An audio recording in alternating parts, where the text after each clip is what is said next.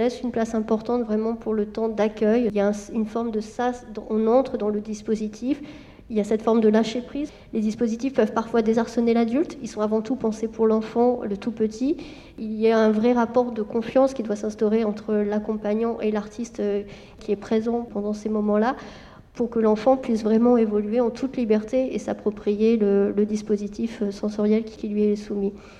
Euh, voilà, donc on est vraiment sur des jauges assez réduites. Globalement, on est, selon les années, on est entre 10 et 15 15 places avec euh, adultes et enfants compris, pour qu'il y ait vraiment, en tout cas, cette qualité d'accueil pour, l'enfant, et qui est vraiment tout est pensé en tout cas pour vraiment l'accueil du tout petit.